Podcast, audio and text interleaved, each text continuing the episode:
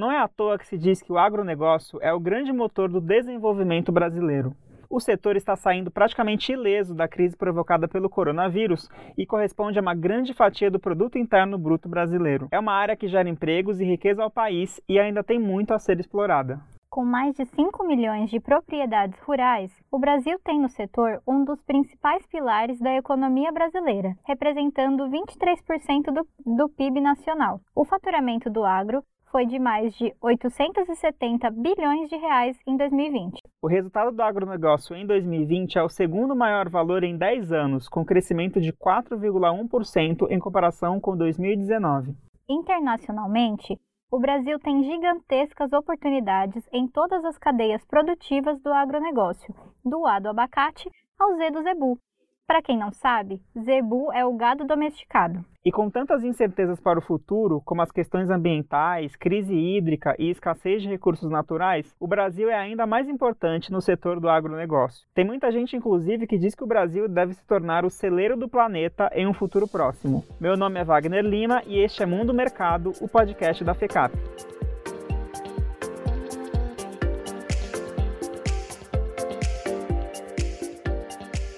E eu sou a Carol Farias. E para debater estas e outras questões, convidamos dois grandes especialistas para nos ajudar a entender melhor esse gigante que é o agronegócio brasileiro.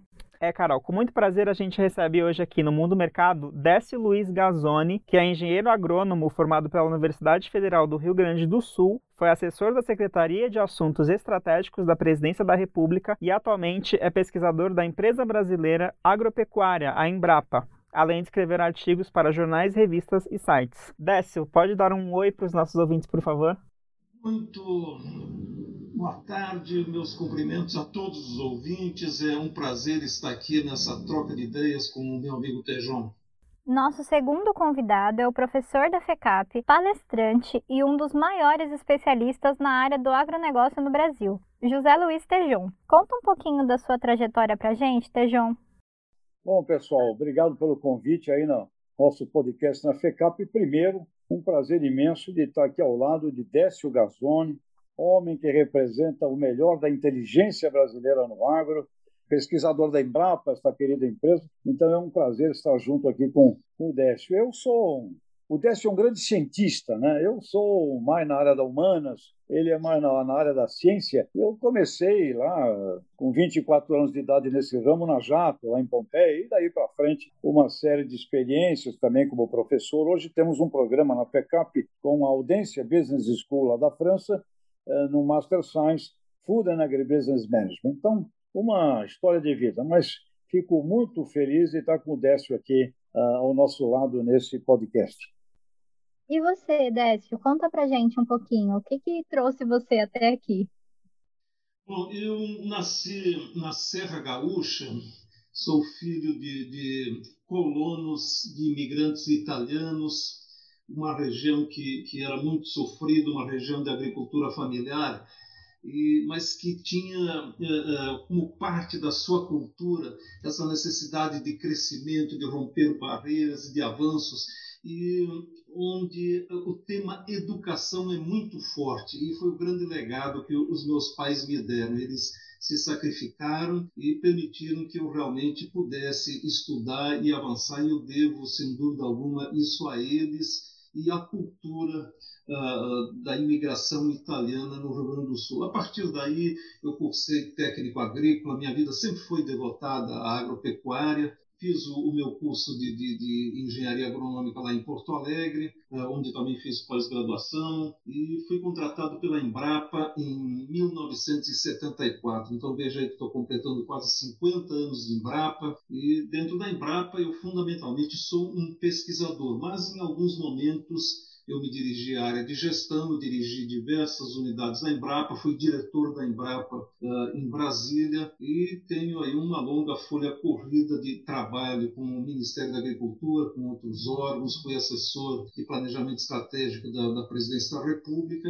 uh, e também atuei como consultor internacional em mais de uma dezena de países, formulando planos de, de melhoria institucional, de planejamento, projetos de, de, de planejamento estratégico estratégico e, avanço. Mas o que eu gosto mesmo é, como o Tejão falou, é de ser cientista, trabalhar com ciência, onde eu estou concentrado hoje. Maravilha. A gente agradece muito a presença de vocês e a gente já viu aqui só de comecinho que a gente está muito bem acompanhado Nossa, de dois gigantes do agronegócio. Tenho nem roupa para gravar esse podcast. Bom, vamos lá. Vamos começar bem do começo para quem está escutando a gente é muito leigo sobre o agronegócio. Muita gente não sabe a importância do agronegócio para o Brasil. Então, para começar o nosso papo, eu queria entender que vocês ajudassem a gente a entender o tamanho do agronegócio brasileiro. Quanto o agro movimenta na economia por ano, quantas pessoas emprega, em que tipo de produtos nós nos destacamos né, é, na, na produção agro, agrícola. Quem pode começar a esclarecer essa nuvem aí para gente?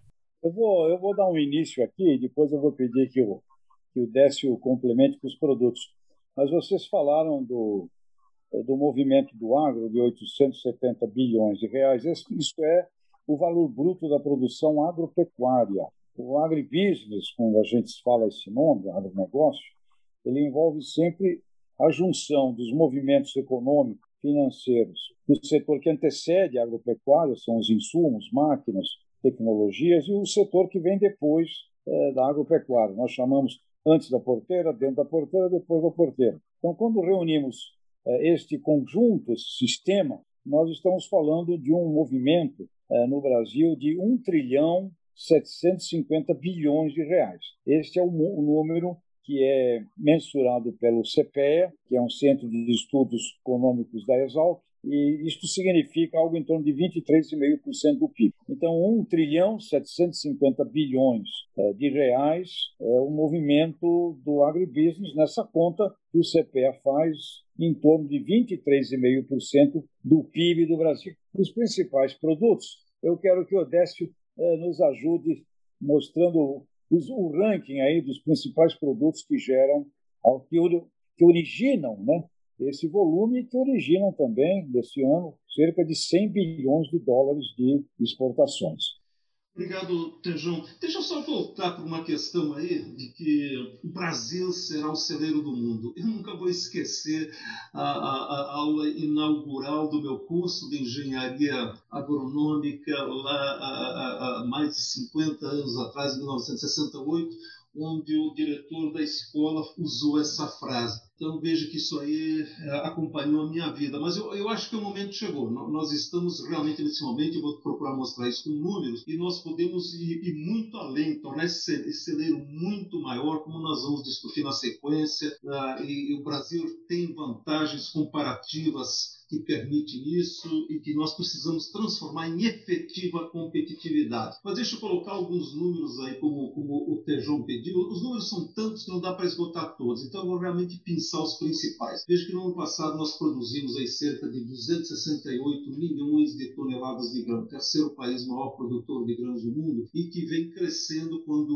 os dois que estão à nossa frente estão relativamente estacionados por uma série de fatores desses 133 milhões de, de toneladas de soja. Uh, mas não é só grãos, né? dentro da agricultura nós temos frutas, nós temos hortaliças, nós temos em outras coisas. E, e, nós temos a pecuária. O ano passado foram 10,5 milhões de toneladas de, de, carne bovina, 14, mais de 14 milhões de toneladas de carne de frango, mais de 4 milhões de, de, de toneladas de carne suína. Uh, mas o negócio também não é só alimento, é, é, energia. Às vezes a gente não se dá conta disso. 20%, ah, arredondando, é um pouco mais que isso, obviamente varia de ano para ano, da energia consumida no Brasil vem justamente da agropecuária. Então, se nós somarmos aí a participação do etanol, do biodiesel, da bioeletricidade, a lenha a, e, e, e, carvão vegetal e outros produtos, nós produzimos mais de 20% da, da, energia consumida no Brasil e é uma energia limpa, que é isso que o mundo busca. O, o Tejão comentou, são 100 bilhões de exportação no ano passado. Ah, agora, é importante sempre traçar um paralelo, porque isso significa cerca de 50% da exportação total do Brasil. Todos os outros setores da economia somados exportam tanto quanto o agronegócio. Mas o único que tem saldo comercial positivo é o agronegócio. Todo o nosso saldo comercial vem do agronegócio. E às vezes as pessoas também não se dão conta como isso impacta no dia a dia. Então eu vou dar alguns pequenos exemplos. Não, não agora, por conta da pandemia, que, que o Brasil está isolado, praticamente não podemos viajar para país nenhum do mundo e nem é recomendável. Mas antes, se a gente podia tomar um avião ou tomar um, um navio de cruzeiro e sair, é, é porque a, o agronegócio gera os dólares que permite que o Brasil seja superavitário e que permite equilibrar as contas. É isso que nos permite importar máquinas, é isso que nos permite importar vacinas, é isso que nos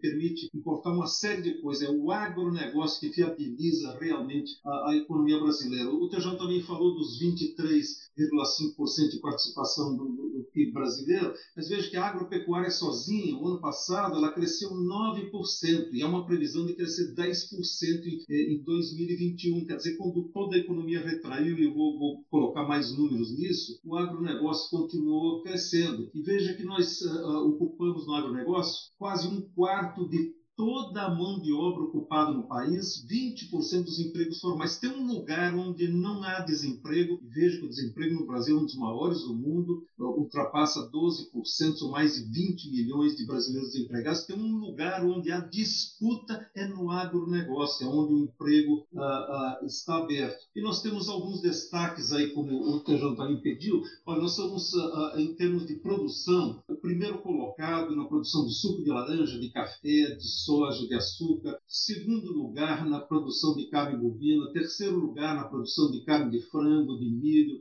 quarto lugar na, na, produção de carne suína. E em termos de exportação, nós somos o primeiro exportador de suco de laranja, de café, de soja, de açúcar, de carne bovina, de frango. Somos o segundo de milho o terceiro de, de carne suína, além da, da, da, exportação de produtos madeireiros da silvicultura, que também é uma área não alimentar, são mais de 13 bilhões de dólares ano. Eu gostaria de destacar dois números desse conjunto de números foi o único setor da economia, nós vimos essa semana os dados do, IBGE, o único setor da economia que cresceu em 2020. Se o agronegócio tivesse ficado eh, estanque, ficado no mesmo nível de 2019, a recessão no Brasil teria passado de 6%. Ela só foi de 4%, que já é grande, que é forte, porque o agronegócio uh, manteve a economia em alta. E muito importante, ontem mesmo a Embrapa liberou um estudo que mostra que o agronegócio brasileiro alimenta 800 milhões de pessoas. É um Brasil, nós alimentamos o Brasil,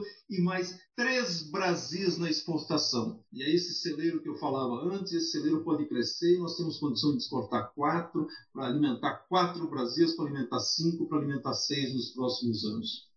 E Décio, como é que a gente faz para que o agronegócio brasileiro seja ainda maior? O que, que falta para o Brasil ser protagonista na produção de alimentos no mundo? Falta boa vontade, falta inovação dos empresários, ajuda governamental? O que, que você acha?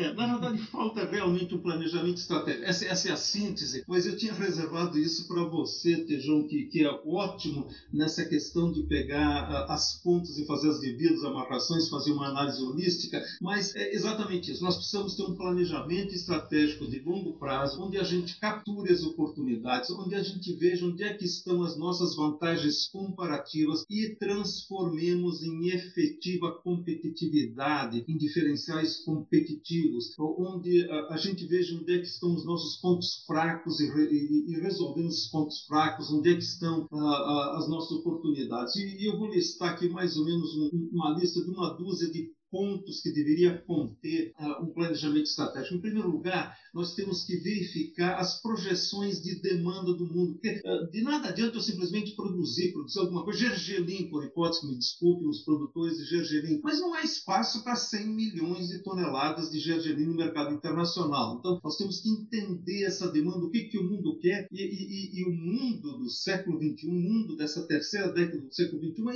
extremamente dinâmico em diversos aspectos, inclusive nos seus hábitos e, e, nos hábitos alimentares em particular. Em segundo lugar, nós precisamos de taxa de câmbio favorável. Veja que o ano passado houve um, um descolamento da taxa de câmbio. Eu vi agora um estudo do Banco Mundial mostrando que o país eh, onde o dólar mais se apreciou em relação à moeda nacional foi o Brasil. Em todo mundo houve realmente uma valorização do dólar no início da pandemia, houve um reequilíbrio. No restante, o Brasil continua abaixo. E agora, semana passada, por conta de diversas notícias uh, ruins para o mercado financeiro, houve mais um repique do dólar. Então, nós precisamos de taxa de câmbio favorável. E nós precisamos montar uma oferta sólida que conjugue com aquela análise de demanda, produzindo sempre de maneira competitiva. Nós precisamos fazer aquela coisa simples que o dono do bar sabe, que, que o dono da loja sabe, que é atender a exigência dos clientes. Não dá para dizer, olha, se, uh, se, quiser comprar, compra do jeito que está. Não é assim que a gente vai crescer. Assim como nós temos que dispor da tecnologia mais adequada, a tecnologia de última geração, porque ela, ela traz junto diversas coisas. O avanço tecnológico ele traz junto sempre sustentabilidade, que é uma característica todas as instituições de pesquisa. Eu trabalho na Embrapa, mas não é só a Embrapa que pensa assim. A gente procura melhorar a tecnologia para que ela seja mais sustentável e seja mais rentável, porque isso é fundamental. Rentabilidade é parte da sustentabilidade. Se não houver rentabilidade, não avança. Então é com isso que nós uh, vamos melhorar, produzindo com mais sustentabilidade. Por outro lado, nós temos que eliminar o custo Brasil que isto cabe um podcast especificamente sobre isso. São as questões tributárias, as questões de logística, de comunicação, de energia, de armazenagem, todas essas deficiências, a burocracia governamental, a legislação trabalhista atrasada.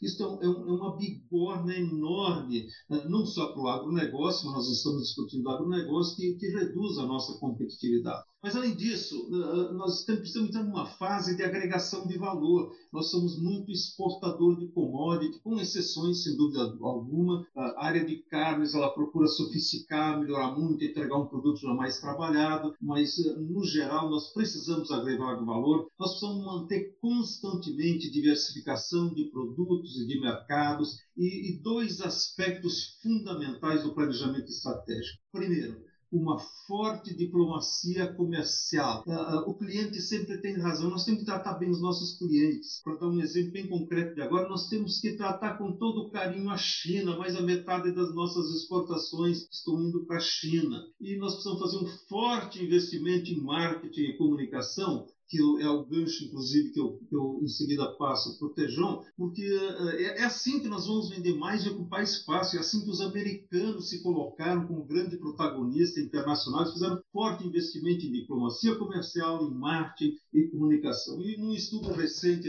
inclusive provocado pelo amigo José Luiz Tejão, eu gostaria que se a gente pudesse seguir essas recomendações, num cenário aí provável, sem fazer muita força, nós podemos dobrar o PIB do agronegócio em 2037 e torná-lo a dobrá-lo em 2048. Mas se nós fizermos um pouquinho de esforço a mais, nós podemos dobrar já em 2034 e dobrá-lo novamente em 2043. Então imagine quanta riqueza isso significa dentro do nosso país, quantas uh, exportações, quantos empregos, a melhoria de qualidade de vida aí, Tejão professor Dr. Décio deu uma aula né, que o presidente da República teria que ouvir, ministro da Economia teria que ouvir, é, que muitos líderes da, da cadeia de agricultura que ouvir. É o que nós temos que fazer e é o que a gente anda provocando intensamente, essa necessidade de visão, como o Décio coloca, visão de demandas, e, a partir da visão de demandas, a organização de planos é, industriais, agropecuários, científicos, logísticos,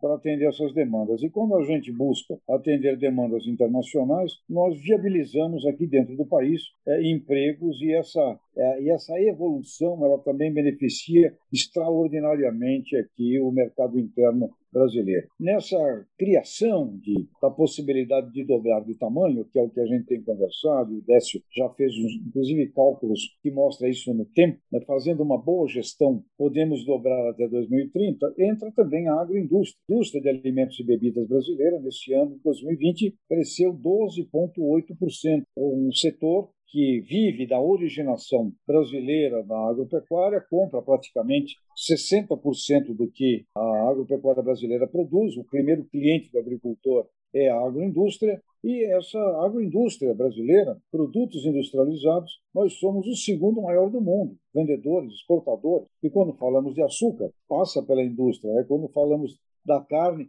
passa por uma indústria. Então, não é só aquele produto de marca acabada, que é o que nós teríamos que necessariamente também desenvolver. Uma visão de planejamento com uma visão de marca perante a potencialidade brasileira de ampliar todas essas atividades. Eh, nós temos, eh, Décio, acho que 10, 10 commodities, 10 cadeias produtivas, você as mencionou, que representam praticamente 80% das nossas vendas, das nossas receitas. O Brasil exporta para 190 países, porém, apenas 10 regiões do mundo representam também 80% das nossas é, receitas. Nós podemos vender o que nós já vendemos muito para muitos outros lugares, podemos vender o que nós não vendemos para esses lugares que nós vendemos muito, e dando apenas um exemplo, né? o, se nós desenvolvermos na Ásia o hábito do consumo de suco de laranja e café, eu acho que a gente, a gente precisa de uma outra citricultura brasileira para atender. E temos que vender o que nós não vendemos ainda,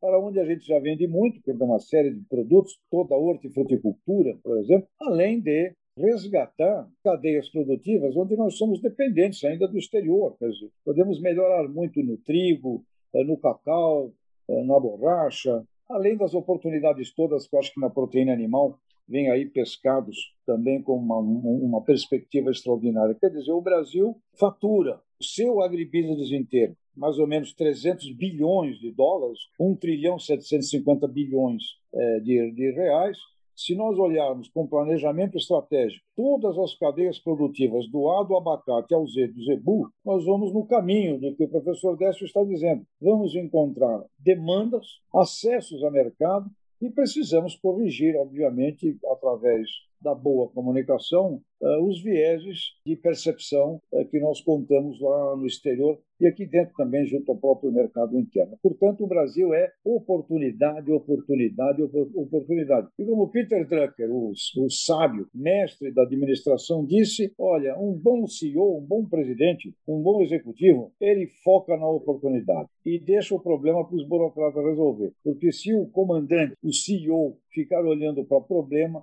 ele perde o foco, não vê oportunidade. E o Brasil precisa dobrar de tamanho no seu agribusiness para podermos ter a oportunidade de dobrar o PIB brasileiro de tamanho. Porque um PIB de 1 trilhão e 600 bilhões de reais, que é o atual, de dólares, aliás, 1 trilhão e 600 bilhões de dólares é o tamanho do PIB hoje.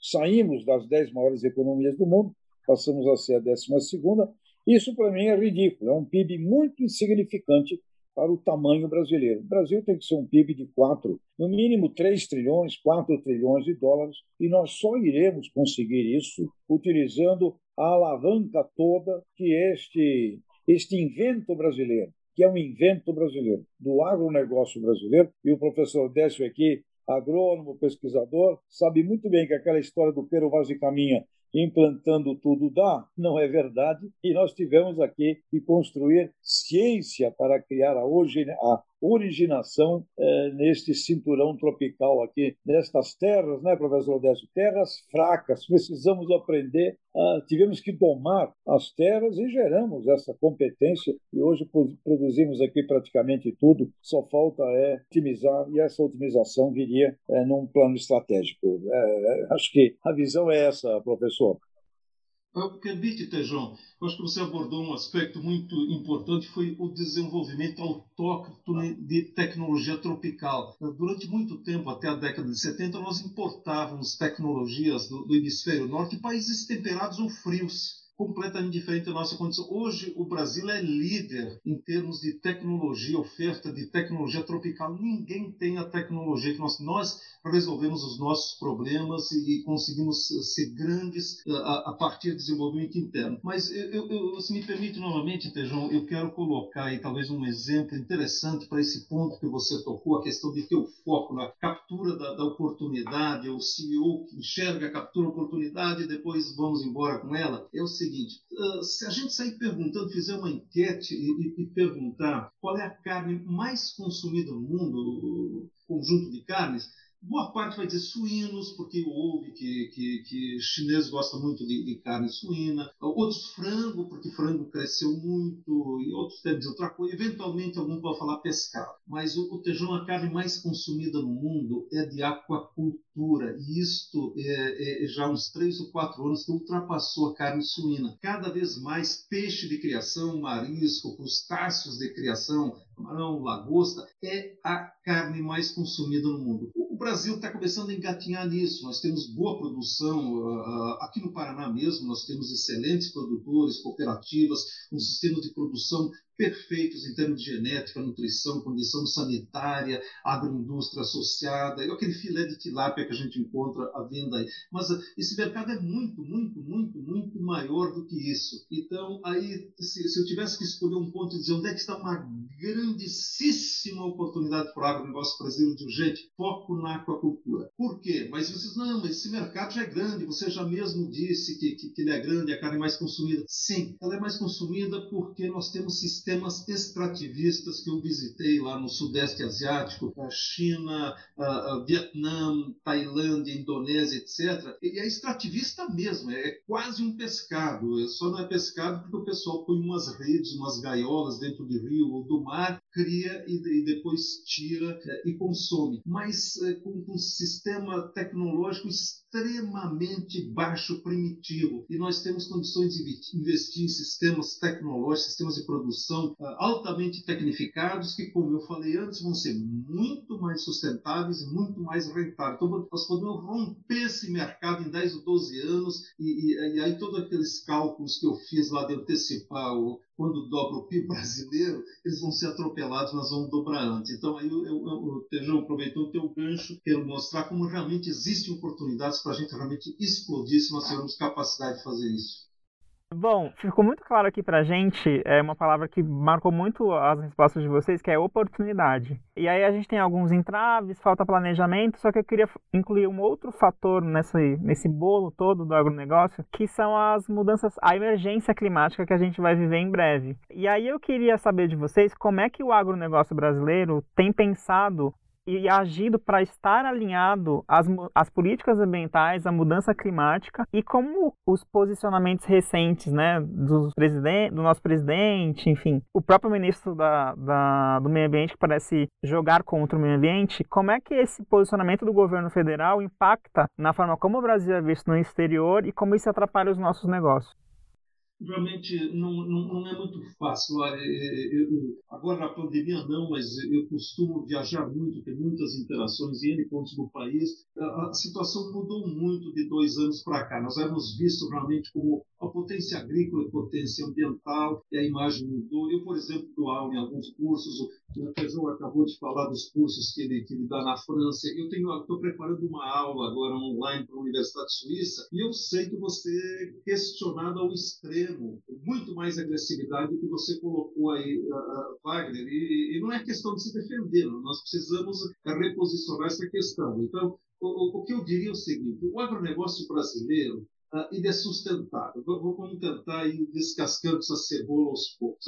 A produção agropecuária brasileira é altamente sustentável vis-à-vis outros países do mundo. Dá para melhorar? Sim, dá para melhorar, mas vis-à-vis ela é. Nós temos a legislação ambiental mais severa do mundo. A nossa legislação florestal ela não tem paralelo no mundo. Até depois vou, vou botar alguns números nisso.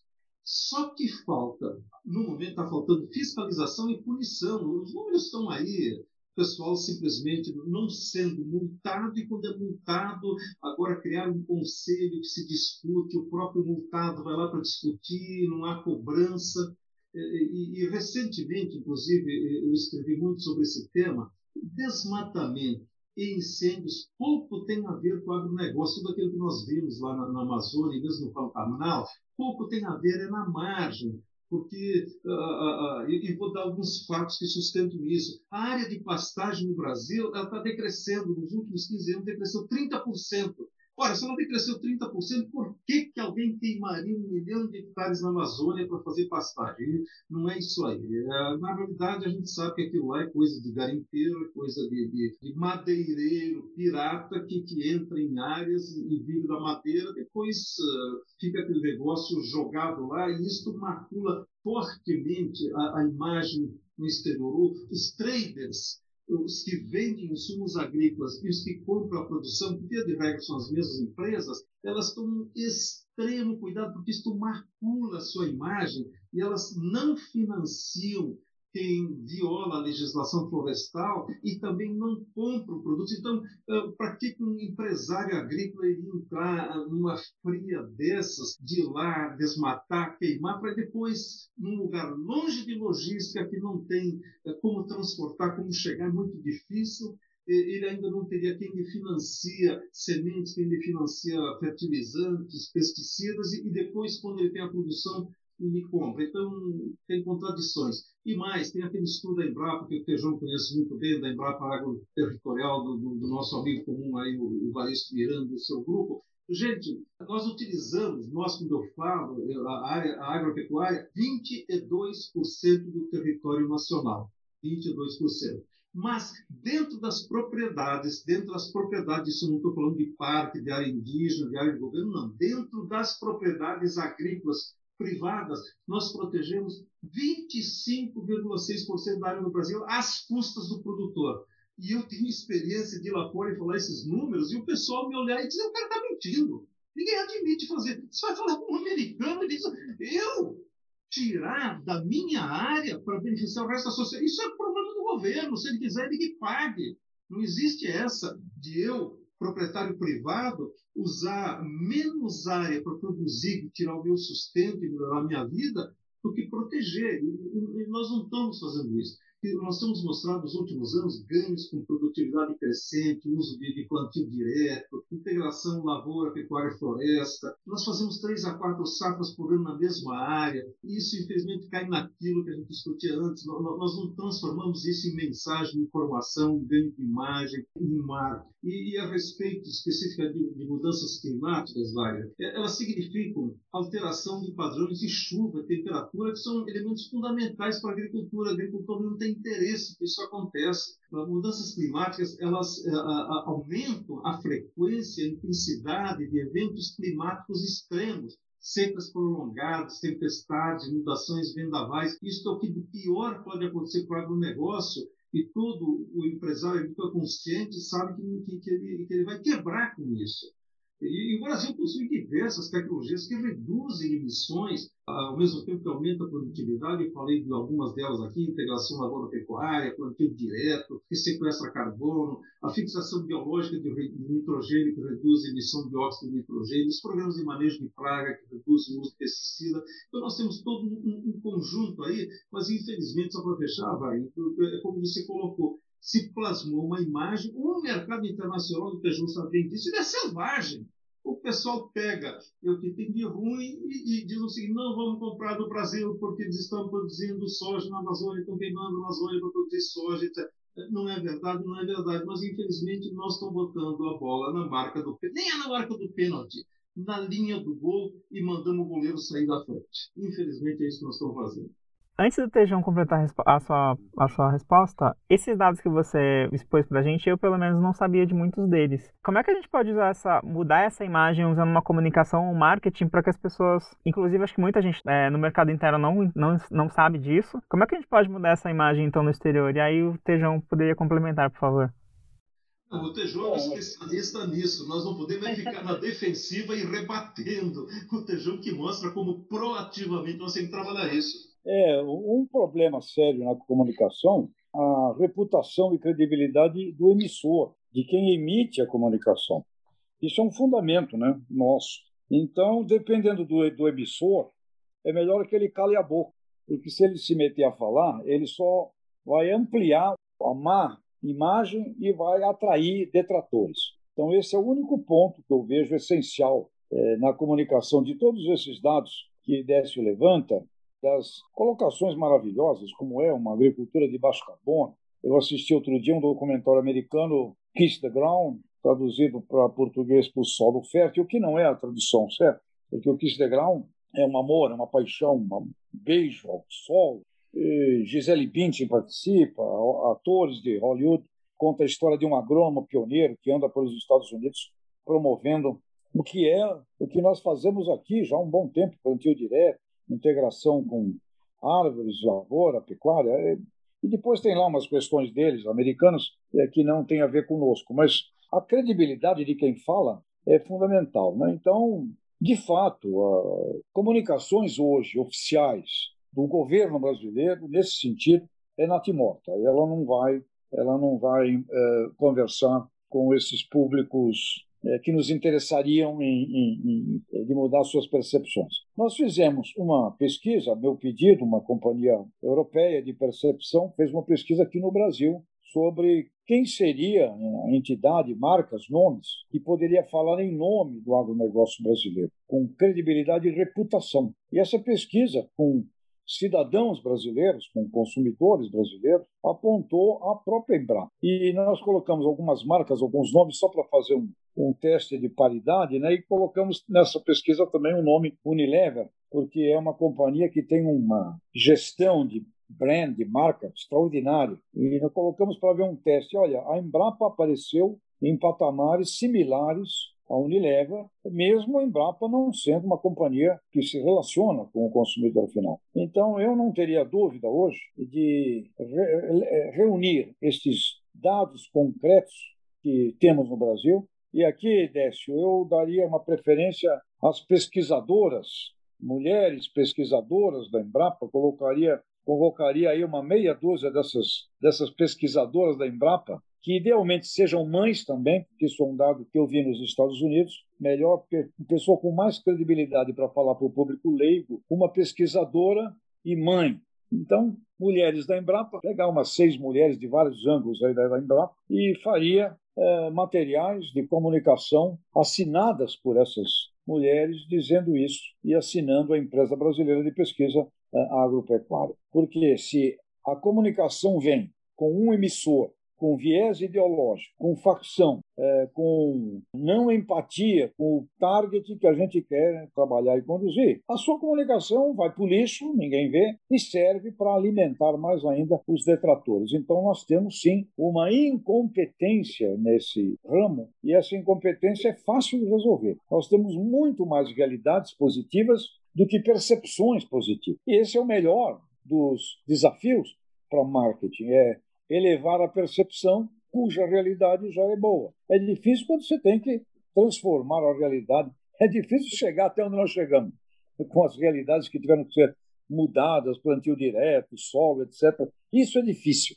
Fácil é transformar isso em percepção. Agora tem que ter um carinho nessa comunicação, uma empatia. Não pode carregar com você visões ideológicas. Outro cuidado também desce nossos ouvintes, os nossos clientes lá fora, todos têm agricultura, né? tem agricultura na Europa, tem agricultura na China, todo mundo tem agricultura, então cuidado, né? não, não fica dizendo que a gente vai passar por cima de todo mundo. É, essa, esse talento de conquista de corações e mentes aplicada à comunicação brasileira a partir de um emissor que carregue com ele credibilidade, como é o caso, apareceu nessa, nessa nossa pesquisa. Fizemos exatamente com esse objetivo a própria Embrapa. Então, é fácil de resolver, é só o pessoal entender que tem que botar os egos um pouco em banho-maria e deixar uh, uma voz brasileira, não política, não ideológica, né, uh, falar.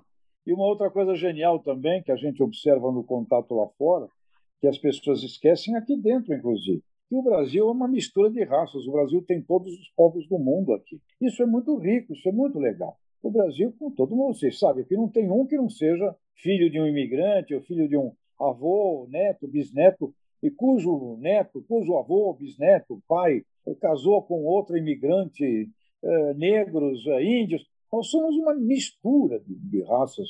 Isso é lindo, porque apesar de termos os problemas, como o mundo é, e tem, mas aqui nós nos misturamos, nós nos casamos e fundimos né, e criamos uma raça tropical brasileira. Eu acho que é a única no mundo. Então, é muita coisa bonita e, e, e boa para dizer. É, portanto, não é difícil. É só termos aí o tal do planejamento estratégico e, com ele, uma linha de comunicação independente e não permitindo que ela seja usada para fins de eleição, para fins políticos, para fins ideológicos e muito menos para fins místicos, né? religiosos, enfim, todas essas coisas que eh, não servem para a gente. E falando um pouco ainda sobre a imagem do Brasil, já que você citou a questão política, a gente gostaria de saber como deveriam ser as políticas que envolvem as práticas do agronegócio. Porque a gente sabe que tem a bancada do boi, né, que está sempre lutando a favor do agronegócio e que carrega certa carga de preconceito. Então, eu queria saber, essas pessoas que estão em busca de políticas específicas para o setor, elas estão ajudando ou elas estão atrapalhando sociedade? É, depende, isso, isso daria um, todo um novo podcast. Eu vou tentar fazer um resumo bem rápido. É, existe a, a, realmente a maior bancada do, do, Congresso Nacional, a Frente Parlamentar da, da Agropecuária, mas que nós temos tido uh, lideranças muito lúcidas. Veja que, que a nossa ministra Tereza Cristina, ela já foi presidente da, da, da, da bancada, e, é uma pessoa que, que eu acho que é um ponto fora da curva dentro da realidade hoje do governo brasileiro. Eu não, não a trocaria, ela é ótima. Ela tem uma visão muito clara, muito lógica, muito moderna uh, do que deve ser feito. Tem, tem limitações que ela encontra aí dentro? Tem. Mas uh, uh, os meus contatos com as lideranças têm mostrado que eles, eles têm essa percepção, porque cada vez mais o, o empresário agrícola nacional, e aí eu falo de toda, toda a cadeia, ele está exposto exposto ao mercado internacional, ele tem toda essa visão que o Tejão acabou de colocar. Então ele sabe se cometer alguma coisa errada, ele está dando tiro no próprio pé. O pessoal já entendeu, por exemplo, que todo esse problema que não foi causado pelo agronegócio de, de desmatamento e queimada na Amazônia está sendo um problema enorme. É, é, o maior espinho no pé do agronegócio hoje, é, é, é isso aí. Então, você não vai encontrar uh, uh, lideranças lúcidas do agronegócio defendendo qualquer coisa nesse sentido. Aliás, é só olhar o que aconteceu com a legislação florestal, como eu falei, é a mais dura, é a mais exigente do mundo, teve todo o suporte da, da bancada, inclusive com que ela obriga agricultores que desmataram além do limite a replantar e reflorestarem áreas de, de, preservação permanente, reserva legal, para cumprir a nova lei. Então, temos alguns problemas ainda por consertar, mas eu gostaria de, de, de deixar esse depoimento aí. A caravana passa enquanto os, os lobos uivam, mas o Brasil é uma caravana que vai e ninguém para ele. Legal. Te, é, Tejão e Décio, a gente queria muito agradecer a participação de vocês dois. Foi muito bom debater o agronegócio. É, e acho que muita gente não tinha noção do tamanho do setor e das possibilidades que ele pode trazer ainda para o Brasil. E aí agora eu deixo um espaço para vocês deixarem algum contato ou uma mensagem final para os nossos ouvintes. Olha, eu queria deixar para o Décio encerrar e agradecer muito a presença dele, é brilhante, está com esse estudo é, dos números, da possibilidade de fazermos esse dobrar o agro de tamanho, que eu acho que é a maior contribuição que podemos deixar para o Brasil hoje, é essa, essa luta por esse objetivo. Eu queria avisar e pedir aos professores, alunos da FECAP, todos, que compreendam é, que a cidade de São Paulo, é, onde está a FECAP, Fundação Escola de Comércio Álvares Penteado, ela nasceu no início do século XX de empresários da cafeicultura brasileira que disseram o seguinte: isso está registrado no museu eh, da PECAP, lá no Lago São Francisco. Sabemos produzir café, não sabemos comercializar. Portanto, a FECAP nasceu exatamente com isso, é muito do nossa, da nossa conversa de hoje. E olha, a cidade de São Paulo, quando nós olhamos o movimento econômico-financeiro do antes da porteira, as indústrias com base aqui, as traders, Cargill, bancos, quando olhamos o faturamento todo do setor pós-porteiro, as grandes companhias agroindustriais, logística, na cidade de São Paulo, São Paulo não planta nada, apesar de já ter aí hortas aí em Texas, e também vem aí agricultura local e vem aí agricultura vertical, chegando em São Paulo. Prestem atenção nisso. Mas São Paulo é a maior cidade do agribusiness do país. Quando olhamos este movimento econômico financeiro do setor do antes da porteira, do pós-porteira. Portanto, é uma capital muito importante na visão estratégica da condução eh, do agro brasileiro. Mas eu agradeço a vocês aí por, por esse convite para tratarmos o tema do agro dentro da FECAP. E Décio, te agradeço muito. Temos iniciado aqui essa coisa na nossa FECAP, viu? Muito obrigado. O Tejão, na verdade, o agradecimento é meu, muito obrigado, sempre à disposição. Mas eu queria comentar em cima, eu desconhecia isso que você falou da, da criação da, da, da, FECAP. Veja que o fato de sabermos produzir, não sabemos comercializar, é uma coisa que acompanha a nossa história. Uh, se eu tivesse que montar uma frase hoje, projetando o que nós vamos fazer para o futuro, eu diria o seguinte: hoje, nós, hoje o agronegócio brasileiro, os nossos produtos em relação ao exterior, eles são mais comprados do que nós vendemos. Eu acho que nós romperemos o paradigma e realmente vamos ganhar um espaço enorme, vamos ser protagonistas quando nós conseguimos mais vender do que sermos comprados, sermos mais proativos do que simplesmente sermos reativos a, a, ao mercado, quando a gente souber realmente explorar e inclusive fazer uma coisa que o americano faz muito bem, é criar oportunidade, você convencer uma pessoa em algum lugar do mundo que ele tem enorme necessidade de uma coisa que sequer ele tinha percebido que tinha tanta necessidade. Então, nós precisamos realmente nos modelizar e trabalhar muito nessa área. E nós temos trocado muitas ideias sobre isso, Tejão, que eu sei que você, você, concorda com essa questão. Mas, finalizando, eu quero agradecer muito aí a, a, a FECAP, o Wagner, a, a, oportunidade de conversar, debater e dizer que não sou eu, mas a Embrapa, que é, que é um patrimônio do Estado brasileiro, está sempre à disposição de vocês. Muito obrigado. Obrigado, queridos. Até a próxima. Tchau, tchau. Abração, Décio. Obrigado. Tchau. Obrigado, pessoal. Para quem ficou com gostinho de quero mais e quer se aprofundar sobre o agronegócio, a FECAP oferece dois cursos na área. Nós temos a pós-graduação em Agribusiness and Commerce e a FECAP também oferece o módulo brasileiro do curso avançado de agronegócios, Agribusiness Advanced Course, em parceria com a Universidade Francesa Audencia Business School. Para saber mais e se matricular nos cursos da área de agronegócio da FECAP, é só acessar o site www.fecap.br. Mas antes da gente se despedir, a gente quer muito pedir a sua opinião e participação no nosso programa. Qualquer sugestão de tema, pauta ou assunto, manda pra gente. É só entrar em contato conosco pelo e-mail podcast@fecap.br. E você que está nos ouvindo, não esquece de seguir a gente nos aplicativos de streaming. A gente está no Spotify, no Deezer e na Apple Music. E também vai lá nas redes sociais da FECAP seguir a gente. Tchau, pessoal. Valeu, gente.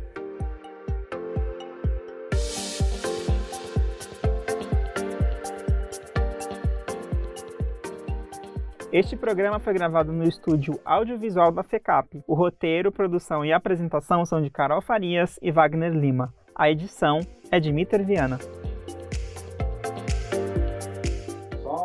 Copa Sul Rural. Como vão, amigos? Uau, é isso aí. A agropecuária é o único setor do PIB que registrou crescimento em 2020. Segundo o IBGE, as contribuições positivas para o crescimento de 2% foram dadas principalmente pela soja, café e milho. A agropecuária brasileira foi o único setor da economia que encerrou 2020 com crescimento de 2%. O setor foi na contramão da indústria, que registrou retração de 3,5%, serviços, menos 4,5%.